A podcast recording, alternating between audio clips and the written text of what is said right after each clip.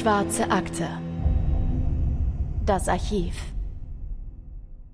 Los Angeles ächzt unter der drückenden Hitze, die die Stadt im Frühling und im Sommer 1985 erreicht. Bis zu 40 Grad müssen die Bewohner der berühmten Metropole aushalten. Nicht jeder hat Ventilatoren oder eine Klimaanlage zu Hause. Manchmal hilft es dann nur noch, das Fenster weit aufzureißen und zu hoffen, dass wenigstens ein bisschen kühler Wind durch die Wohnung weht. So geht es zumindest den Menschen, die einen Job haben und die sich eine eigene Wohnung leisten können. Aber viele Menschen in LA leben auf der Straße. Obwohl sie sich keine eigene Wohnung leisten können, wollen sie den schnellen Puls der Stadt spüren. Eine Journalistin sagt über diese Zeit damals Folgendes. LA war eine Fassade. Auf der einen Seite gab es Glamour und Stars, aber auf der anderen Seite war LA ein dunkler Ort. Man konnte sein, wer man wollte, aber es zog auch sehr gefährliche Leute an. Die Menschen, über die die Journalistin hier spricht, haben einen zentralen Treffpunkt. Rund um den Busbahnhof tummeln sich Obdachlose, Kriminelle und Drogenabhängige, die eines Tages mit großen Zielen und Hoffnungen in die Stadt gekommen sind. Für die meisten von ihnen ist das Leben am Bahnhof aber wie ein Sog, der sie immer weiter runterzieht. Denn hier an Drogen zu kommen, das ist ein Kinderspiel. Roberto sitzt immer zur gleichen Zeit an der gleichen Stelle auf einer Parkbank, umringt von Hecken, und nur ein paar Meter weiter türmt sich wieder der Beton der Stadt zu riesigen Wolkenkratzern. Roberto ist ein Profi. Er ist unauffällig genug, dass Passanten ihn ignorieren, aber auffällig genug, um seinen Kunden zu signalisieren, es gibt wieder neue Ware. Vielleicht hat ihn das Versprechen der unbegrenzten Möglichkeiten nach Los Angeles gezogen, Vielleicht hat er ja aber auch eine Familie, die er mit dem Drogenhandel besser unterstützen kann als mit einem legalen Job in Kolumbien. Sein Geschäft beginnt mit dem Einbruch der Dunkelheit. Um etwa 20.30 Uhr abends kann man ihn auf der Bank besuchen und wenn man von ihm Drogen bekommt, dann wirkt es fast wie ein gut einstudierter Zaubertrick. Er muss nur wissen, wie viel du bekommst. Du sagst zum Beispiel zwei Gramm und gibst ihm die Hand – für Außenstehende unsichtbar wechseln dann die Drogen den Besitzer. Gleichzeitig bekommt Roberto seine Bezahlung und es wird auch nicht gefalscht, also niemand fragt, wie teuer seine Ware ist. Die Menschen, die von Roberto mit Drogen versorgt werden, sind Stammkunden. Das heißt, sie wissen ganz genau, wie der Deal abläuft. Wer kein Geld hat, der kann zum Beispiel auch mit Uhren oder Schmuck bezahlen. Ein junger Mann gehört zu seinem Kundenkreis. Er ist etwa 1,85 Meter groß, sehr schlank, wahrscheinlich Mexikaner. Besonders auffällig sind seine markanten Kieferknochen und seine dunklen Augen. Er sieht fast zu gut aus, um direkt als Obdachloser aufzufallen. Das Einzige, was ihn verrät, sind seine zotteligen Haare und das extrem schlechte Gebiss, aus dem schon einige Zähne ausgefallen sind. Dieser junge Mann braucht Kokain. Mit der Droge fühlt es ihn für sich so an, als ob die Zeit schneller vergeht und sie gibt seinem Selbstbewusstsein einen enormen Boost. Das ist genau das Richtige, wenn man auf der Straße lebt. Nur der beschissene Cooldown, der macht dem jungen Mann wieder und wieder zu schaffen. Denn plötzlich verschwindet dieses Gefühl, dass man alles unter Kontrolle hat. Die Macht, der man sich vor einigen Momenten noch sicher war, wird durch Angst ersetzt. Durch Nervosität. Der Körper schreit nach einem Nachschlag. Aber der junge Mann hat kein Kokain mehr bei sich, mit dem er seine Entzugserscheinung kontern könnte. Dafür benötigt er ja wieder Geld oder Diebesgut, das er eintauschen kann. Aber in diesem Viertel, durch das er gerade langsam mit seinem Auto streift, kann er keine günstige Gelegenheit erkennen. Aber irgendjemand muss doch ein Fenster offen gelassen haben oder eine Gartentür, durch die er schnell schlüpfen kann, um ein weiteres Mal bei Roberto vorbeizuschauen und sich seine Ware kaufen zu können. Die Autos, mit denen er unterwegs ist, sind gestohlen. Nur wenige Kilometer legt er damit zurück und dann lässt er den Wagen stehen und macht sich zu Fuß weiter auf den Weg. In der Dunkelheit ist er nicht zu erkennen, denn er achtet penibel darauf, dass sogar seine Socken schwarz sind, damit er in der Nacht verschwindet. Nach ein paar Minuten findet sein geübter Blick dann das, wonach er sucht. Jackpot, ein Fenster steht offen. Seine Handgriffe sitzen perfekt, auch wenn der Einbruch durch die Handschuhe erschwert wird. Nachdem er lautlos in das Einzimmer-Apartment eingedrungen ist, folgt die große Enttäuschung. Denn hier gibt es nichts zu holen. Das kann der junge Mann schon auf den ersten Blick erkennen. Im Bett liegt eine Frau, fast 80 Jahre alt, die Haare weiß wie Schnee. Ihr Schlaf ist so tief, dass sie den Mann, der ihr Enkel sein könnte, nicht bemerkt hat. Das gibt ihm erstmal die Gelegenheit, sich umzuschauen, ob irgendwo doch noch ein paar Dollarscheine oder vielleicht wertvolle Ohrringe versteckt sind. Aber verdammt, hier gibt es wirklich nichts, das er eintauschen könnte. Die Wirkung des Kokains lässt nach und sein Körper fordert Nachschub. Aber mit diesem Einbruch, da kann er das vergessen. Aber dann überkommt den jungen Mann ein Bedürfnis, das die Drogensucht überschattet. Und vor allem, von dem er weiß, er kann es jetzt befriedigen. Es ist die Gier nach Sex. Um etwa 13 Uhr nachmittags am nächsten Tag entdeckt der Sohn der alten Dame die Leiche seiner Mutter im Bett. Und zwar blutüberströmt. Mit mehreren Messerstichen in die Brust wurde sie brutal getötet. Das Radio ist gestohlen worden und der Täter ist enorm vorsichtig vorgegangen.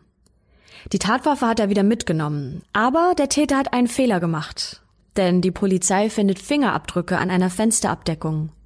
Und damit sollte der Täter ja eigentlich leicht zu überführen sein. Allerdings dauert es extrem lange, aus der Kartei eine Person ausfindig zu machen. Einen automatischen Abgleich gab es zu dieser Zeit nämlich noch nicht.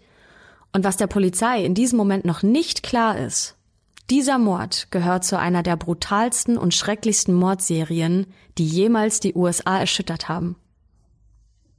Aber erstmal kehrt in dieser Mordserie etwas Ruhe ein und erst neun Monate später, am 17. März 1985, schlägt der Mörder wieder zu. Maria ist 22 Jahre alt und sie macht gerade Mittagspause. Wir wissen nicht, wo sie gearbeitet hat oder welchen Beruf sie ausgeübt hat, aber das ist auch gar nicht so wichtig. In ihren Mittagspausen kommt sie regelmäßig in einen kleinen Second-Hand-Store, um sich hier die Zeit zu vertreiben. Aber heute ist sie nicht alleine, während sie sich die Kleider und Hosen anschaut, sondern heute begegnet sie dem Mann, den die Medien später nur noch den Night Stalker nennen. Oder anders gesagt, eine der größten Gefahren im Jahr 1985. Und damit willkommen zurück zur schwarzen Akte. Mein Name ist Christopher. Und mein Name ist Anne. Hallo. Wir haben noch die coolste Ankündigung überhaupt für euch, denn Trommelwirbel, die schwarze Akte geht auf Tour. Auf Minitour zumindest, denn wir werden im Juni 2022 nach Köln, nach Hamburg und nach München kommen, um dort einen Fall live auf der Bühne zu präsentieren. Denn nach dem letzten, oder was heißt nach dem letzten, nach dem allerersten Auftritt im Sommer hatten wir so Lust, das Ganze nochmal zu machen, weil es einfach total cool war, euch da mal persönlich zu sehen, zu quatschen, Fotos zu machen und einfach die echten Menschen hinter den Zuhörenden zu sehen. Deswegen würden wir uns super freuen, wenn wir euch im nächsten Sommer auch sehen. Und vielleicht ist es ja noch für den einen oder anderen ein Last-Minute-Weihnachtsgeschenk. Das heißt, ihr könntet eurer Liebsten oder eurem Liebsten eine Freude machen mit einem schwarze Akte-Ticket unter dem Weihnachtsbaum. Die Tickets für die drei Städte, die gibt es ab jetzt unter eventim.de slash artist slash schwarze minus Akte ein bisschen unhandlich. Deswegen findet ihr den Link auch nochmal in den Show Notes oder auf Instagram oder wenn ihr einfach nach schwarze Akte auf Eventim sucht. Wir freuen uns da mega drauf und ihr hoffentlich auch. Und jetzt geht's weiter mit dem Fall. Eigentlich möchte Maria nur ein bisschen Zeit in dem Laden vertrödeln, bevor sie wieder zurück zur Arbeit muss. Besonders gerne schaut sie sich die Stücke auf dem Grabbeltisch an. Denn manchmal findet sie hier wahre Kuriositäten, von denen sie sich fragt, wer das eigentlich kaufen soll. Zum Beispiel diese schwarze Kappe. Sie nimmt die Kappe in die Hand und betrachtet das Logo auf der Vorderseite. Darauf sind vier Buchstaben geschrieben. AC und DC, die durch einen Blitz getrennt werden. Was soll das denn bedeuten? fragt sie sich. Denn von der Band ACDC hat sie noch nie was gehört. Deswegen legt sie die Kappe auch wieder zurück auf den Grabbeltisch. Nur wenige Momente später greift ein junger Mann genau nach dieser Kappe. Der Mann ist Maria sofort aufgefallen. Das Tattoo auf seinem Handgelenk, das ist nicht zu übersehen, und es löst bei ihr sowas wie einen Fluchtreflex aus. Es ist das Gesicht des Teufels. Besonders die Hörner sind Maria ins Auge gefallen. In der Netflix-Dokumentation, die wir euch in den Shownotes verlinken, da beschreibt sie die Situation folgendermaßen. Er nahm die Kappe in die Hand, schaute mich an und lächelte leicht. Maria verlässt so schnell wie möglich den Laden und macht sich wieder zurück zur Arbeit. Da warten Menschen auf sie, die sie kennt. Da fühlt sie sich sicher und beobachtet. Weit weg von diesem Spinner, der ihr gerade einen riesigen Schreck eingejagt hat. Wenige Stunden später sitzt Maria in ihrem goldenen Wagen und fährt nach Hause. Aber der Typ aus dem Second-Hand-Shop geht ihr einfach nicht aus dem Kopf. Sie sagt, als ich dann mit meinem kleinen Auto nach Hause fuhr, kam auf dem Freeway jemand von hinten angerast. Er scherte hinter mir aus und fuhr direkt neben mir. Es war, als würde die Zeit stillstehen. Er drehte sich zu mir und sah mich an. Und da erkannte ich den Mann aus dem Second-Hand-Laden wieder. Er hatte dieses schreckliche breite Grinsen und ihm fehlten viele Zähne. Er starrte mich an und lächelte fies wie ein Kellerclown. Aber heute soll sich ihre gute Laune nicht trüben lassen, das sagt sie sich selbst. Denn ihre Mitbewohnerin wurde schließlich gerade befördert und das wollen die jungen Frauen feiern. Maria schafft es irgendwie, den Fahrer abzuschütteln. Zumindest scheinbar. Denn mit einigem Abstand schafft es dieser furchteinflößende Mann, unauffällig hinter ihr bis zu ihrer Wohnung zu fahren. Nur kurze Zeit später ruft Maria bei der Polizei an. Sie sagt am Telefon, dass ihre Mitbewohnerin erschossen wurde. Dass sie selbst noch lebt, ist ein Wunder. Aber was ist passiert? Als die Polizei am Tatort eintrifft, liegt Marias Mitbewohnerin blutüberströmt in der Küche. Der Mörder hat ihr direkt in die Stirn geschossen. Sie hatte keine Chance. Sie wurde gerade einmal 34 Jahre alt. Eigentlich hätte Maria zuerst sterben sollen. Der Mann mit dem Teufelstattoo hatte sie beobachtet und so lange gewartet, bis Maria ihr Auto in der Garage abgestellt hat. Sie schließt das Garagentor und öffnet die Tür, die von der Garage in die Wohnung führt. Im letzten Moment, während sich das Garagentor schließt, schlüpft der Mann in die Garage. Dabei fällt ihm allerdings etwas auf den Boden. Maria hört dieses Geräusch, erschrickt und dreht sich um. Nur wenige Zentimeter von ihren Augen entfernt ist eine Pistole auf ihren Kopf gerichtet. Maria schreit Nein, bitte nicht und reißt die Hände nach oben. Der Mann schießt und Maria fällt zu Boden. Dieser Knall schreckt Marias Mitbewohnerin auf. Sie steht zu diesem Zeitpunkt gerade in der Küche und versucht sich daraufhin sofort hinter der Küchenzeile zu verstecken. Aber sie hat keine Chance. Der Killer entdeckt sie und erschießt sie. Doch Maria kann diesen Schuss auf ihre Mitbewohnerin noch hören. Denn wie durch ein Wunder wurde die Kugel, die eigentlich für sie bestimmt war, von ihrem Schlüsselbund in der Hand abgelenkt. Maria überlebt aber was ist mit ihrer Mitbewohnerin? Maria glaubt, dass der Mann durch die Garagentür fliehen möchte, so wie er ja auch ins Haus gekommen ist. Und daher geht sie zum Vordereingang und öffnet die Tür. Aber dummerweise steht der Mörder genau auf der anderen Seite der Tür und ist total baff, als er Maria lebendig vor ihm stehen sieht. Er hat doch auf sie geschossen, denkt er sich, wie kann das sein? Ja, wie soll Maria in dieser Situation reagieren? Soll sie weinen und um ihr Leben flehen oder soll sie den Täter angreifen? Maria wählt eine andere Strategie, denn sie sagt direkt in sein Gesicht, Du hast schon auf mich geschossen. Muss das echt nochmal sein? Und das klingt unglaublich, aber es ist wahr. Die Strategie hat funktioniert. Der Täter nimmt seine Waffe in aller Seelenruhe runter und geht weg. Er rennt nicht weg, sondern er geht. Er verschwindet langsam in die Nacht. Und so kann Maria die Polizei rufen. Und das große Glück fürs Ermittlerteam ist, dass Maria dem Täter genau in die Augen gesehen hat. Sie kann genau beschreiben, wen sie gesehen hat. Und so beschreibt sie ihre Eindrücke einem Phantombildzeichner. Der Mann ist etwa 1,80 Meter groß, dunkel gekleidet, hat ein Oberlippenbart und kurze Haare mit leichten Geheimratsecken. Der Mann scheint zwischen Mitte 20 und Mitte 30 zu sein. Das Phantombild wird bei den Polizisten verteilt. Und als ein Polizist dieses Bild einem Kollegen zeigt, der in einem anderen Bezirk arbeitet, da passiert was Unglaubliches. Denn dieser Kollege, der sucht nach einem Mörder mit einem super ähnlichen Phantombild. Das weist genau die gleichen Eigenschaften auf. Denn wie die Polizei später herausfindet, noch in der gleichen Nacht, gerade einmal zwei Kilometer von Marias Wohnung entfernt, ist ein weiterer Mord geschehen. Eine junge Asiatin wurde in ihrem Auto angehalten, aus dem Wagen gezerrt und erschossen. Zehn Tage nach diesen beiden Morden ermittelt die Polizei in einem anderen Gewaltverbrechen. Ein Ehepaar wurde in deren Wohnung umgebracht. Die Frau war 44 Jahre alt und der Mann 64. Die Wohnung wurde auch gründlich durchsucht und es fehlte Geld. Und zwar um die 40.000 US-Dollar wurden aus der Wohnung gestohlen. Der Mann wurde im Schlaf umgebracht und die Frau liegt im Bett. Ihr Körper ist übersät von mehreren Stichwunden. Ihr Körper wurde von extremer Gewalt erschüttert. Und bitte skippt jetzt ein paar Sekunden vor, wenn ihr das nicht hören möchtet. Die Frau wurde vergewaltigt und ihre Augen wurden entfernt. Der Täter hat diese Augen sogar mitgenommen und warum er das getan hat, das kann die Polizei auch nicht beantworten. Der Täter ist sehr professionell vorgegangen. Es gibt keinerlei Fingerabdrücke, keine Haare und auch keine Hautschuppen, die ihn vielleicht verraten könnten. Nur ein bedeutendes Detail, das hat der Täter übersehen.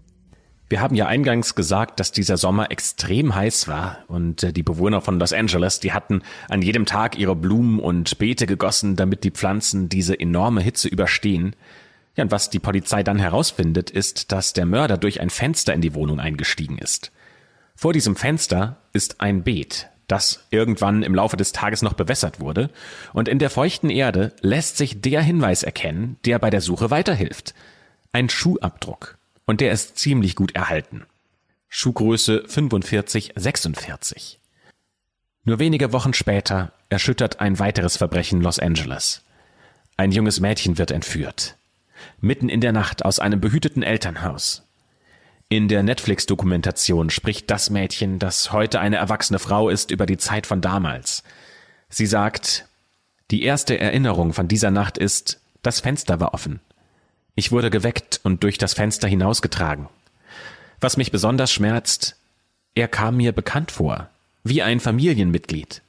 Ich war im Halbschlaf. Ich habe gedacht, alles ist gut, ich kenne ihn ja. Es wird schon okay sein, dass wir weggehen. Und weiter sagt sie, ich weiß nicht, wie lange wir fuhren oder welches Auto es war. Aber ich erinnere mich daran, dass während wir fuhren, ich das Handschuhfach öffnen sollte. Ich tat es und es lag eine Waffe darin. So nach dem Motto, nur damit du Bescheid weißt. Und dann fing es an. Ich musste ihn ansehen, ihn berühren. Dann hielt er an. Ich hörte Schäferhunde und sah einen Maschendrahtzaun. Ich musste mich in eine Sporttasche legen. Er sagte, Sei still und leg dich da rein, mach keine Dummheiten, tu, was ich dir sage. Wir durchquerten einen Raum mit einer Couch darin. Aber es war dunkel und irgendwie stickig. Die Fenster waren mit Vorhängen oder so verhangen.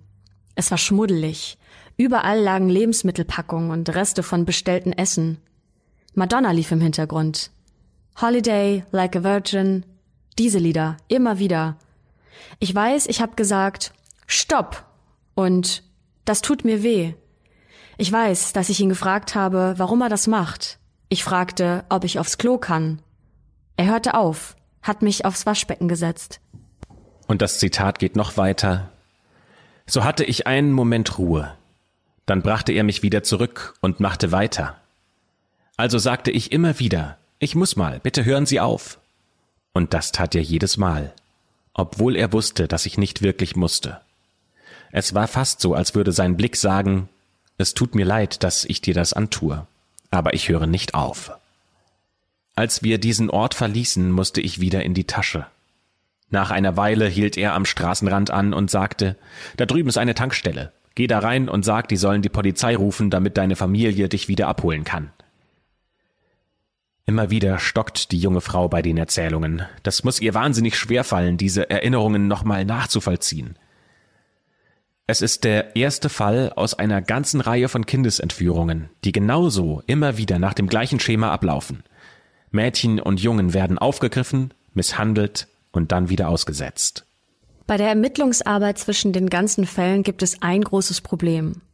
Denn für Kindesmisshandlung ist eine andere Abteilung zuständig als für Mord.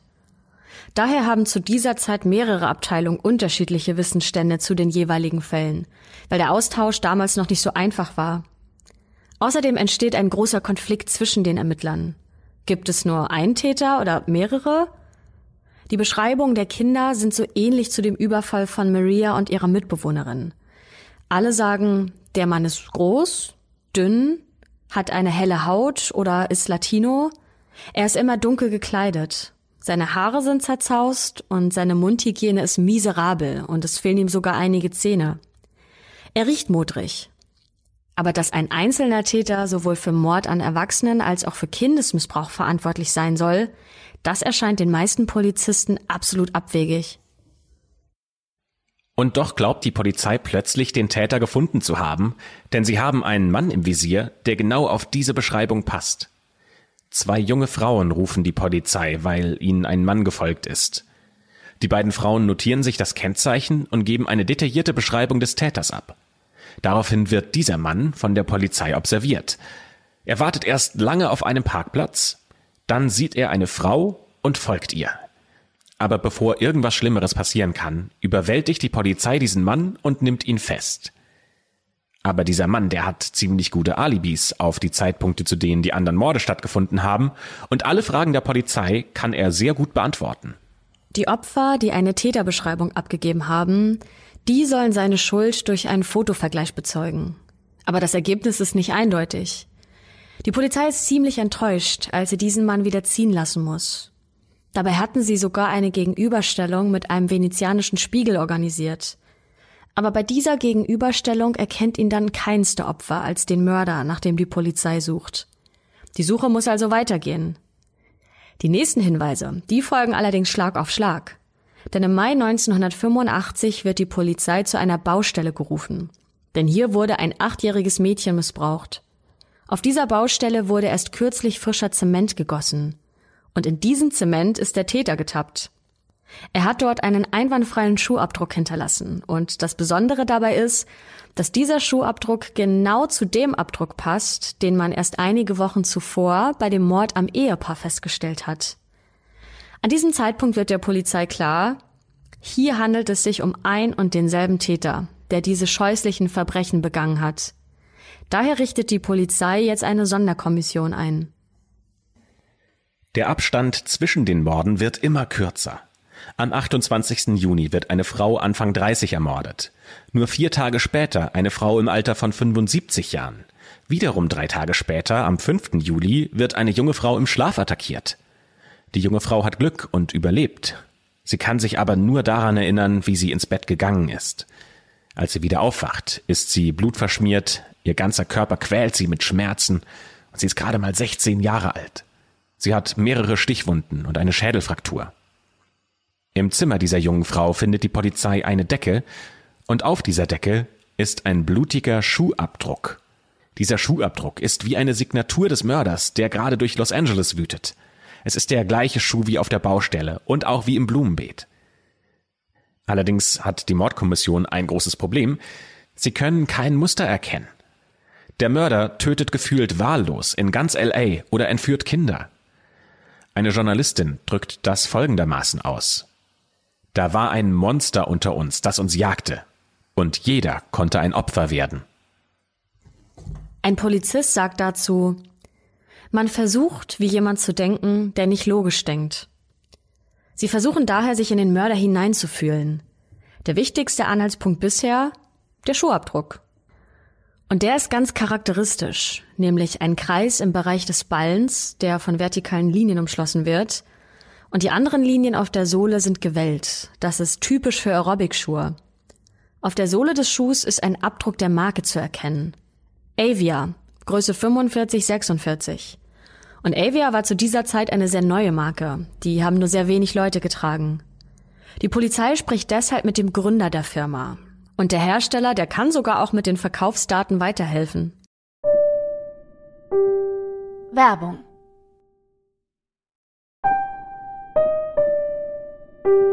Werbung Ende. Im Jahr 1985 wurden 1500 Paar des vermuteten Modells von Südostasien aus in die USA importiert. Die Polizei glaubt, dass der Täter schwarze Schuhe trägt. Es hat ja jeder Zeuge von dunkler Kleidung gesprochen. Von diesem Modell in schwarzer Farbe in Größe 45-46 wurden nur sechs Paar produziert. Fünf Paar davon wurden in Arizona verkauft und nur ein einziges Paar in Los Angeles. Diese Spur führt zwar erstmal nicht weiter, aber zumindest ist klar, wenn jemand diese Schuhe trägt, dann muss das der Mörder sein. Das ist ein eindeutiges Indiz. Am 25. Mai 1985 wird Los Angeles dann von einem weiteren grausamen Mord erschüttert. Zwei 80-jährige Schwestern werden mit einem Hammer erschlagen. Der Gärtner findet sie zwei Tage später in ihrem Haus. Der Täter kam durch die Hintertür, hat die beiden Schwestern mit Klebeband an den Bettpfosten gefesselt und sie vergewaltigt. Auf dem Boden des Tatorts liegt ein Wecker und auf dem Wecker befindet sich der charakteristische Schuhabdruck. An diesem Tatort wird besonders eins klar. Der Mörder hat sich Zeit gelassen. Der war nicht in Eile. Nach dem Mord nimmt er beispielsweise eine Banane aus dem Obstkorb und trinkt ein Mountain Dew aus dem Kühlschrank. Die Wohnung ist verwüstet, allerdings ist dieses Mal etwas anders. Der Täter hinterlässt nämlich eine Nachricht. Keine Worte, also nichts, das den Fall sofort löst. Aber ein neues Puzzleteil. Denn der Täter hat mit Lippenstift ein Pentagramm über das Bett der einen Schwester gemalt und auf den linken hinteren Oberschenkel der anderen Schwester. Das ist das Zeichen des Teufels, und da stellt sich die Frage, geht es hier um eine satanistische Tat? Doch auch ein anderes Geschehen liefert neue Hinweise. Bei dem versucht ein junger Mann, eine junge Frau zu entführen. Die Frau wehrt sich und kann entkommen, und sie sieht, wie der Täter mit einem Toyota davonfährt. Auf seiner Flucht fährt der Mann dann zu schnell und wird von der Polizei angehalten. Doch dieser Polizist weiß noch nicht zu diesem Zeitpunkt, wen er da genau vor sich hat. Erstmal geht's ja nur um einen Strafzettel, deswegen durchläuft der Polizist das Standardverfahren, lässt den Mann aussteigen, läuft zu seinem Motorrad und will erstmal das ganze Bürokratische klären. In diesem Moment allerdings läuft über Funk die Fahndung nach dem Entführer und die Beschreibung des Mannes und des Autos. Ja, und das muss der Entführer gehört haben. Der malt noch schnell ein Pentagramm auf die Motorhaube mit seinem Finger und rennt dann weg. Der ist dem Polizisten entwischt. Aber vielleicht hilft ja das Auto weiter. Denn wenn man den Halter ermitteln kann, dann könnte das ja zum Mörder führen. Allerdings ist das Auto schon gestohlen gemeldet worden. Naja, aber vielleicht kann man jetzt das Auto zumindest untersuchen und noch mehr Fingerabdrücke finden. Allerdings gibt es hier ein ganz anderes Problem, denn es gibt eine Art Konkurrenzkampf zwischen den Polizeirevieren. Das Revier, in dem nämlich dieser Wagen angehalten und aufgenommen wurde, das will selbst das Lob für die Beweise einheimsen, deswegen verhindern sie erstmal, dass die Sonderkommission an das Auto ran darf und es untersuchen kann, auch nicht als diese Sonderkommission mehrfach darauf drängt. Dieser Fall ist spätestens ab diesem Zeitpunkt viel zu brisant.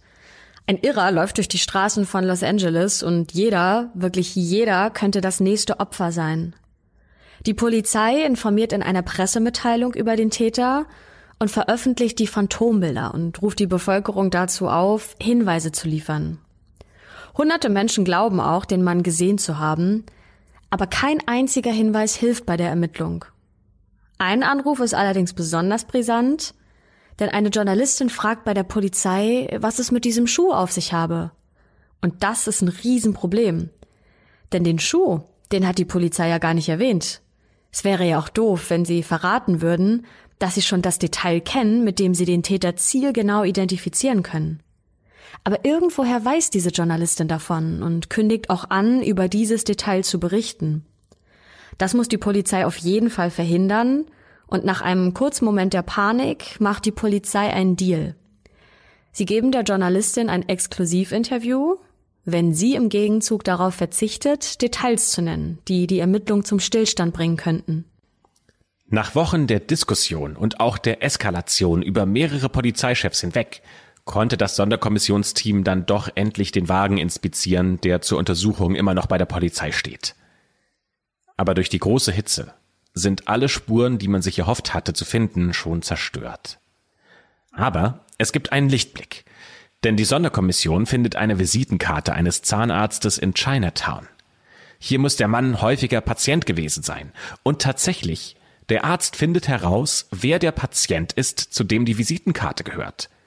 Ein Mann namens Richard Mena.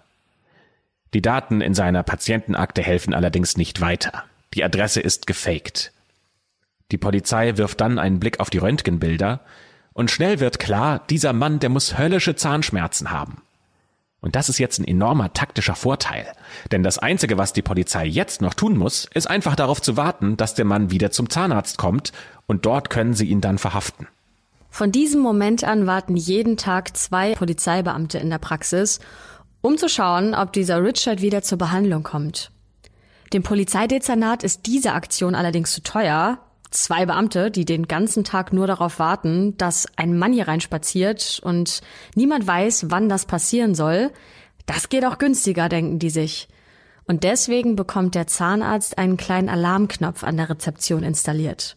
Diesen Knopf soll er drücken, sobald Richard erscheint. Genau an dem Tag, als der Alarmknopf installiert wurde, ruft der Zahnarzt abends bei der Polizei an und fragt, warum denn niemand vorbeigekommen sei, während der Mörder bei ihm auf dem Behandlungstisch lag. Und das klingt schon fast ironisch, aber bei diesem Alarmknopf gab es einen technischen Fehler. Das heißt, der Mörder konnte einfach so nach seiner Behandlung die Praxis verlassen. Die Medien suchen währenddessen nach dem passenden Namen für dieses Monster. Walk-in-Killer, Valley Intruder. Aber am Ende setzt sich Night Stalker durch. Die Morde, die der Night Stalker begeht, die werden immer abstruser.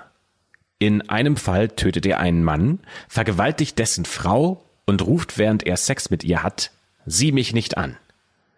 Die Frau ruft, ich schwöre bei Gott, ich sehe dich nicht an. Und er sagt, schwöre nicht auf Gott, schwöre auf Satan.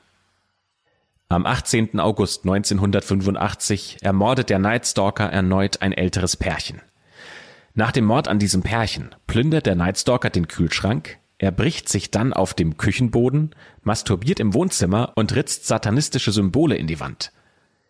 Diesmal ist der Mord allerdings nicht in Los Angeles, sondern in San Francisco. Das ist über 800 Kilometer von LA entfernt. Aber wegen der Brutalität und den Besonderheiten in diesem Fall konnte der Zusammenhang zwischen diesem Mord und den Fällen in LA trotzdem hergestellt werden. Außerdem benutzt der Night Stalker eine äußerst seltene, wahrscheinlich sehr alte Munition. Er hat die Stadt also verlassen. Und jetzt muss ganz Amerika zittern. Denn niemand weiß, wo er als nächstes auftauchen wird. Es folgt auch schon das nächste Problem, denn die Polizei in San Francisco hat sich überhaupt nicht mit der Polizei in Los Angeles abgesprochen, welche Informationen für die öffentliche Kommunikation überhaupt bestimmt sind. Die Bürgermeisterin von San Francisco veröffentlicht wirklich alles, was die LA Police so lange geheim halten wollte. Und besonders brisant hierbei ist, dass sie über die Schuhabdrücke redet. Sie spricht auch über das Auto, das die Polizei untersucht hat. Und sie redet darüber, dass man den Täter schon sehr genau eingrenzen kann. Und das ist nicht besonders clever, denn jetzt weiß der Mörder natürlich, was ihn überführen könnte und kann daraus ableiten, wie er sich am besten verstecken kann. Und dann bekommt die Polizei urplötzlich einen extrem wichtigen Hinweis. Eine Frau meldet sich. Ihr Vater ist obdachlos und verbringt seine Zeit häufiger am Busbahnhof in Los Angeles. Und da hat er sich mit einem Mann angefreundet. Rick. Dieser Mann hätte damit angegeben, dass er ein asiatisches Pärchen umgebracht hätte. Rick erzählt ihm angeblich auch genau, mit welcher Waffe er das Pärchen ermordet hat. Ja, und die Geschichte klingt wie ein Jackpot, denn die Beschreibung der Waffe passt genau zu dem Modell, das die Polizei bei den Morden in ihren Akten vermerkt hat. Öffentlich hat die Polizei bis zu diesem Zeitpunkt überhaupt nicht darüber gesprochen, welche Waffe der Täter genutzt hat. Es wird aber noch perfekter. Rick hat dem Mann die Waffe geschenkt. Aber der Vater hat die Waffe weiter verschenkt an einen Mann in Tijuana. Die Polizei findet den Vater der Anruferin und packt den Mann in ein Flugzeug und fliegt gemeinsam mit ihm dorthin, um diese Waffe zu finden. Und sie können tatsächlich den Mann finden, der die Waffe im Besitz hat.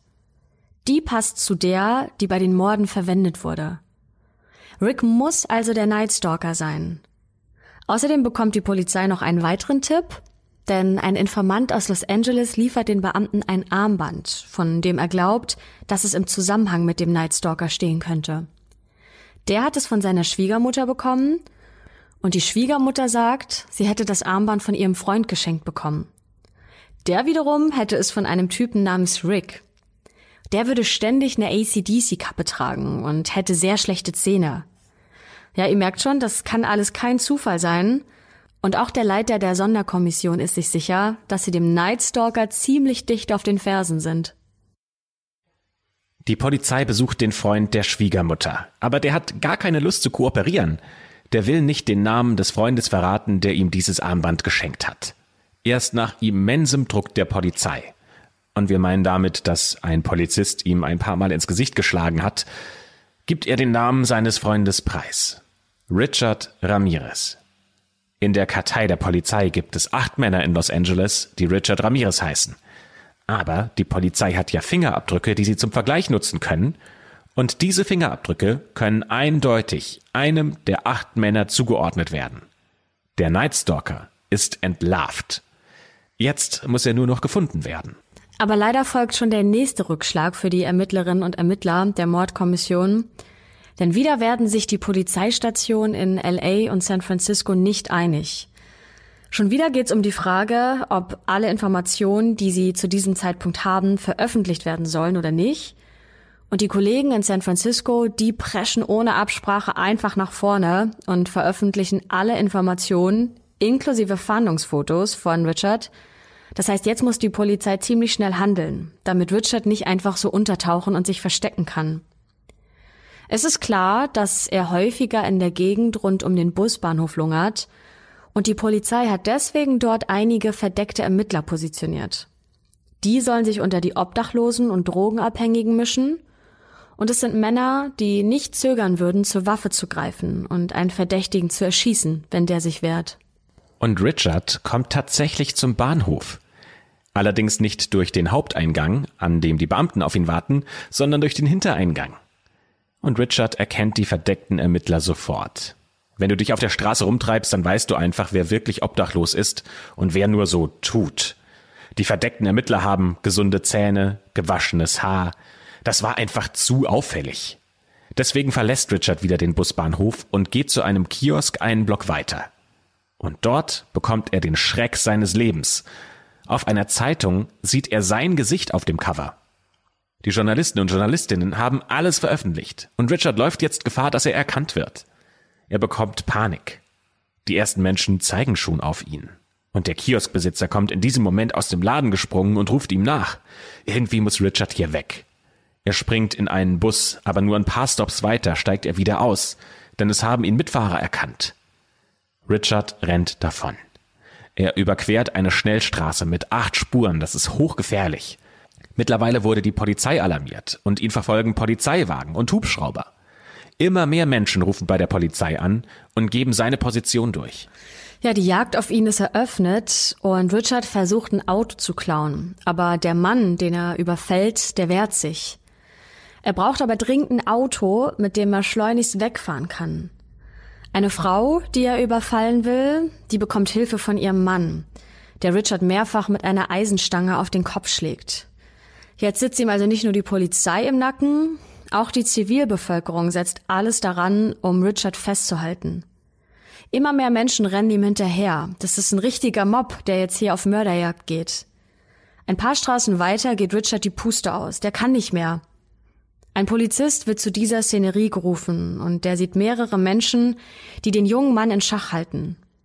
Richard selbst sitzt auf einem Bordstein und er scheint fast erleichtert zu sein, als die Polizei hier eintrifft.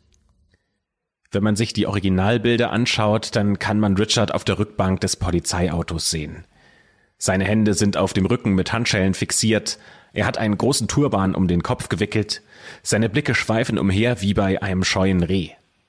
Die Polizei hat große Mühe, den Mob zurückzuhalten, auch das Polizeirevier, in dem Richard festgehalten wird, das ist von Menschen umringt.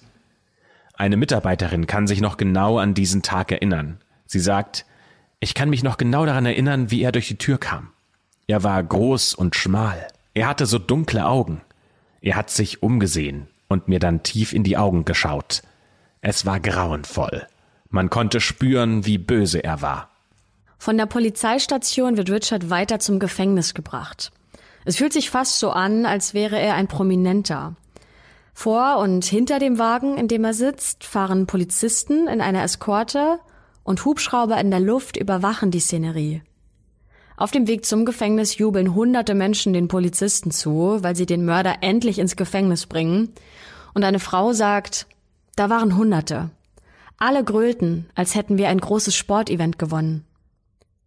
Die Polizei sammelt jetzt die letzten Beweise und Richard wird bei einer Gegenüberstellung einigen Überlebenden vorgeführt. Ihr Votum lässt auch keinen Raum für Zweifel, denn das ist der Mann, der die Verbrechen begangen hat. Noch in der gleichen Woche startet die Staatsanwaltschaft das Verfahren gegen Richard, denn er soll 14 Morde begangen haben.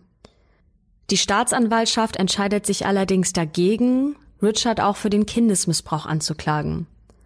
Sie sprechen nämlich mit einem Mädchen, das den ersten Angriff überlebt hat, den wir heute besprochen haben. Nachdem sie nur wenige Momente mit dem Mädchen verbracht haben, sind alle drei knallharten Polizisten und Anwälte in Tränen aufgelöst. Die können einfach nicht zulassen, dass diese Kinder die Situation nochmals durchleben müssen. Dass sie da vielleicht in einen Prozess mit reingezogen werden, der möglicherweise Monate oder sogar Jahre dauert. Außerdem erwartet Richard wahrscheinlich eh die Todesstrafe wegen der Morde, wenn das Gericht ihn für schuldig bekennt.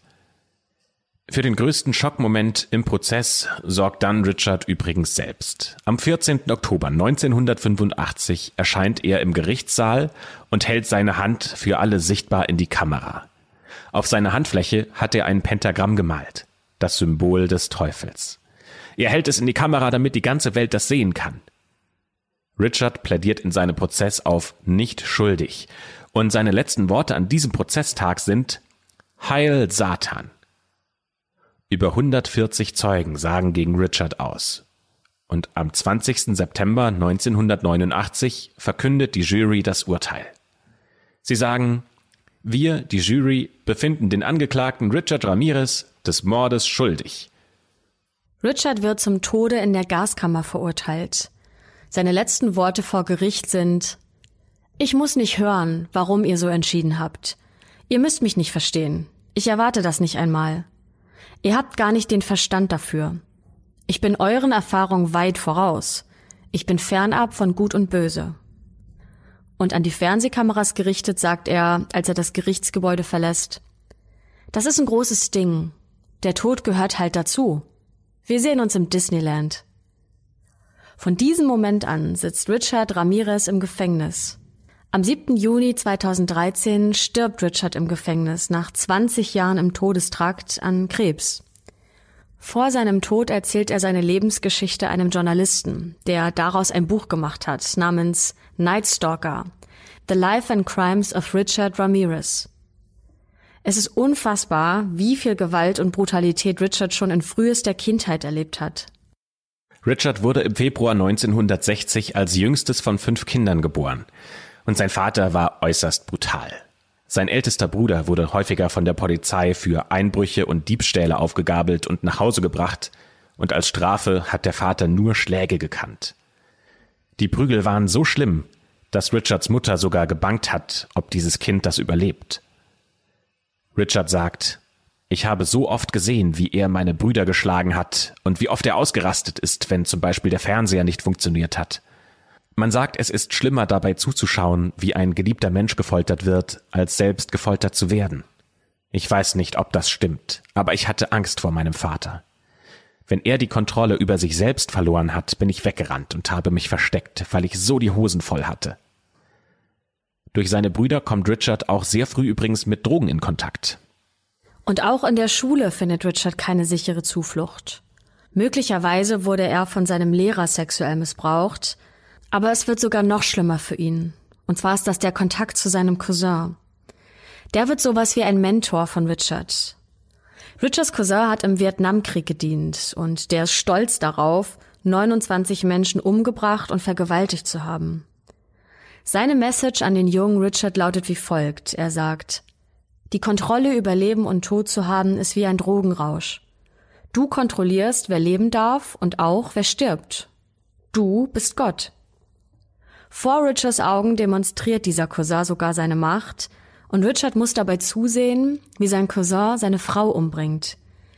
Die Frau hat sich nur darüber beschwert, dass er seine Waffe im Kühlschrank gelagert hat, und der Cousin, der zögert nicht einmal, als er die Waffe in die Hand nimmt und seine Frau kaltblütig erschießt. Von diesem Moment an gerät Richards Leben außer Kontrolle.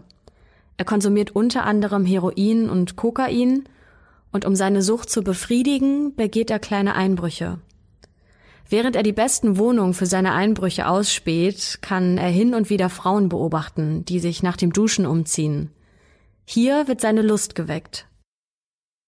Von diesem Punkt an dauert es dann nicht mehr lange, bis Richard seinen ersten Mord begeht, im Jahr 1984. Da ist er gerade mal 24 Jahre alt und wir dann wieder ganz zurück an den Anfang der Folge springen, zu dem, was wir euch dann erzählt haben.